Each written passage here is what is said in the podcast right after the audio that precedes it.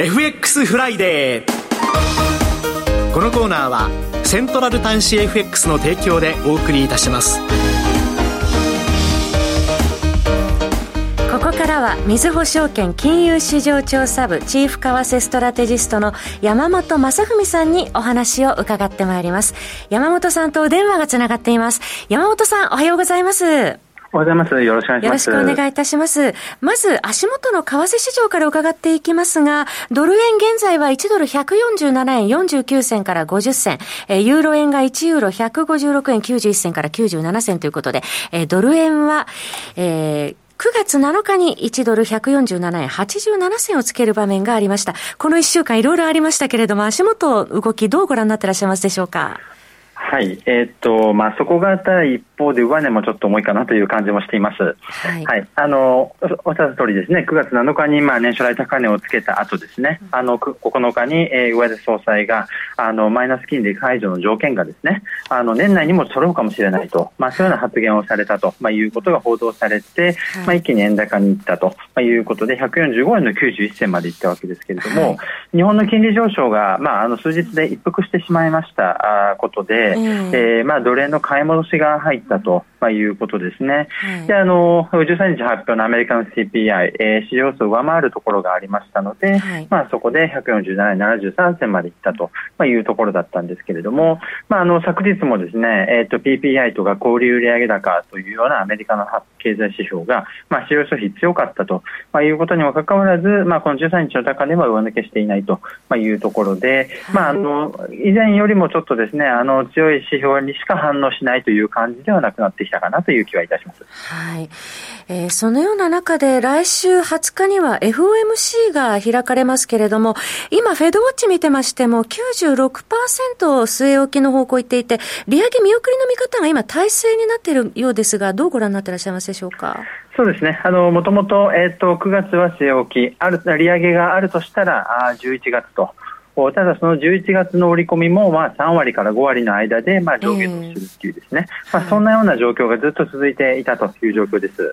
でまあ、今回、据え置きですが、まあ、あの利上げの可能性を、まあ、将来の利上げの可能性を残すというような形の,、まあ、あの高波的据え置きというですね。そういう形になる可能性は高いんですけれども、はい、まあ、一方で、この最新の経済予測、あるいはドットチャートっていったものが出てきますので、はい、まあ、この辺例えば24年のあの4.625としているのをですね情報修正されたりとかですね、あとその他インフレ予測が情報修正されたりとか、まあ、そういったようなちょっと部分的にですね高波的なものっていうのが出てくると、やっぱりこの将来、やっぱり据え置きではなくて、利上げがあるかもしれないということで、発表後にドル高となるリスクというのもちょっとまだ残っているかなというふうに思いますね。はい。えー、利上げあるとしたら、どのあたりとご覧になっていらっしゃいますでしょうか、今のところ。はい。まあそうですねあのやはりあるとしたら11月なんだとは思いますけれども、私は名刺なりとしては、もう利上げが終わったんじゃないかなというふうに考えています。はいえー、そしてその後には日銀の金融政策決定会合が控えているというところですが、こちらはどうご覧になられますか？はい。えっと、今回はですねおそらく、まあ、あの特に、まあ、あの前回以降ですねあの追加的な情報があんまりないということもありましてあの据え置きだろうと。でむしろですね焦点はこの記者会見で、まあ、上田さんはこの9日の発言の真意はいかにと、まあ、いう質問がですねやっぱりまあ最大の焦点だと思います。でまあ、足元のリスクということで言うとあのいやまあああいうふうに言ったけれども足元はまだその条件は整ってないんですよと、まあ、いうことで一旦ちょっと円売りになっちゃうのですね、まあ、そのリスクがどちらかというと強いかなという感じは現時点ではしています。はいえー、それから、えー、このところ、原油相場の上昇ということで、えー、WTI1 ドル90ドル台となってきまして、また、インフレの長期化懸念、経済への打撃が、えー、強、懸念が強まってきてますが、これはどう見たらいいんでしょうか？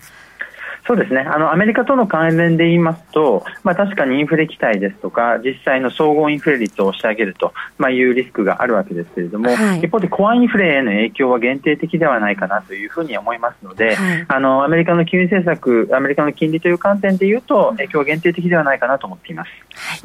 えー、それではドル円のこの先1週間の予想レンジをお聞かせいただけますでしょうか？はい、えっ、ー、と、ドル円146円から149円のレンジで推移すると見ています。はい。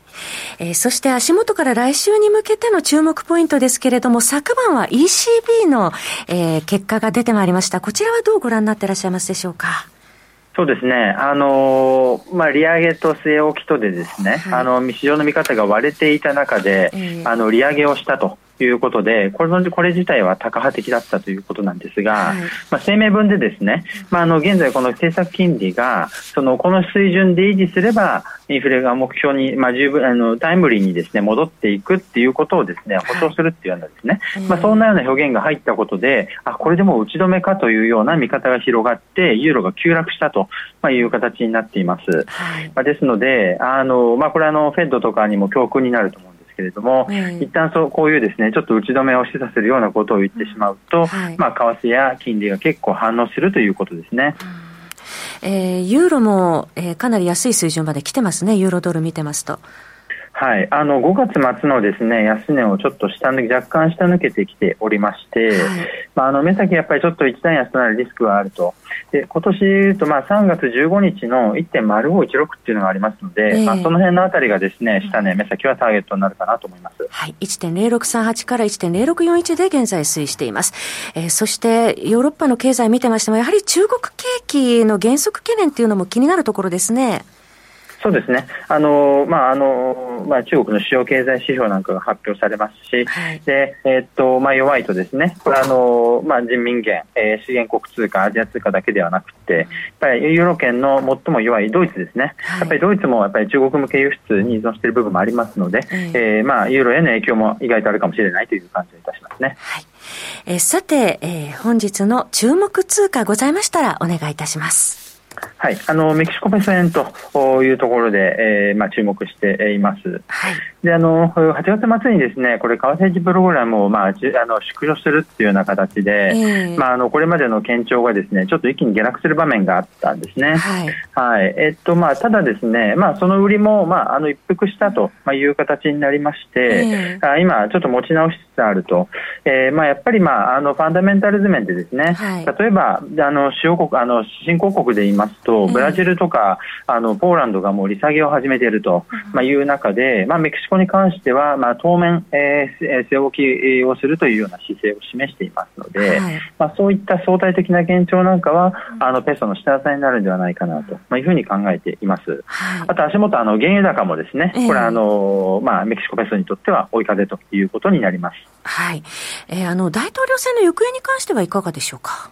はい、今のところですねあの与党の,、まあ、あのアムロ大統領の,、まあ、あの後任になります、えー、シェンバーム氏が優勢ということなので、まあ、この辺はそんなに大きなですね変動にならないかなと思います水準はどどのあたりを見ていらっしゃいますか？はい、あの直近高値ですね、これ、まあ、あのが、あのそうですね、これ高値が、えっ、ー、と、8.、えっ、ー、と、8.7686ですね。はい、えーと、ここの水準をまた目指す可能性っていうのはですね高いかなというふうに思っています、はい、よくわかりました。山本さん今週もどうもありがとうございました。こちらこそありがとうございました。お話はみずほ証券金融市場調査部チーフ為替ストラテジストの山本雅文さんでした。FX フライデー。このコーナーはセントラル端子 FX の提供でお送りいたしました。